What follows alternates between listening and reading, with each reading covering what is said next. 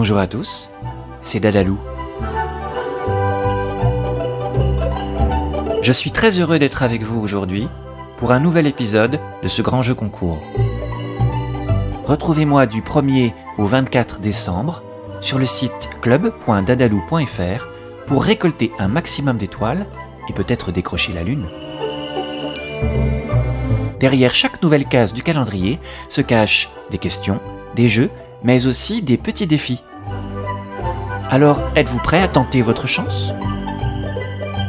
Petit papa Noël, quand tu descendras du ciel avec tes jouets par milliers, n'oublie pas mes petits souliers.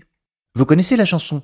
Et je suis sûr que vous aussi vous espérez des cadeaux dans vos petits souliers. Alors bien sûr, il y a ceux qui mettent des chaussettes géantes de Noël au pied du sapin ou accrochées près de la cheminée, ceux qui posent leurs chaussons bien en évidence avant d'aller se coucher, ou bien ceux qui préfèrent cirer leurs plus belles chaussures au lieu de poser leurs vieilles pantoufles râpées. Mais savez-vous que cette tradition de Noël serait tirée de l'histoire de Saint Nicolas?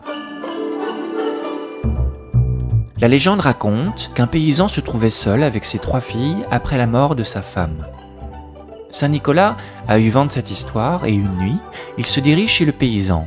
Il passe devant la cheminée et il y jette quelques pièces de monnaie pour les aider un peu. Les pièces sont tombées dans leur bas de laine qu'elles avaient mis à sécher devant le foyer de la cheminée. C'est là qu'elles ont découvert l'argent à leur réveil le lendemain matin.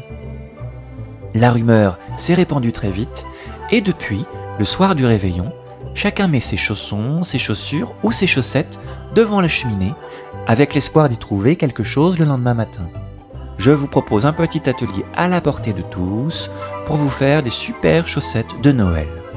Commencez d'abord par dessiner le patron de votre chaussette. Pour le tissu, vous pouvez bien sûr faire du recyclage. Vous découpez le patron et vous le tracez deux fois afin d'avoir deux traces en miroir.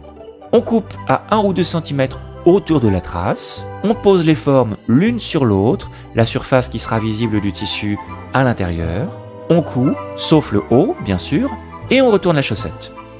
Pour le rabat, il faut découper une bande d'environ 20 cm de large. La longueur, elle, doit être euh, de deux fois la largeur du haut de la chaussette, avec en plus une petite marge pour la couture. On coud d'abord un petit tourlet sur toute la longueur. On plie le rectangle en deux et on coud ensemble les deux bords en ajoutant une petite boucle de ruban pour accrocher la chaussette. Il faut ensuite glisser cette bande dans le haut de la chaussette, ajuster les bords et coudre tout autour. On retourne alors le rabat sur l'extérieur. Vous pouvez aussi ajouter un prénom et des décorations avec de la feutrine. Je vais vous glisser quelques exemples de patrons et aussi des photos dans les documents du jour. Je vous rappelle qu'il vous suffit de cliquer sur le bouton Imprimer. Voilà, c'est tout pour aujourd'hui. Prenez votre temps pour répondre aux questions, pour trouver les réponses au jeu ou relever les défis. Vous pouvez en savoir plus en allant sur le site club.dadalou.com je vous dis à demain, et d'ici là, portez-vous bien.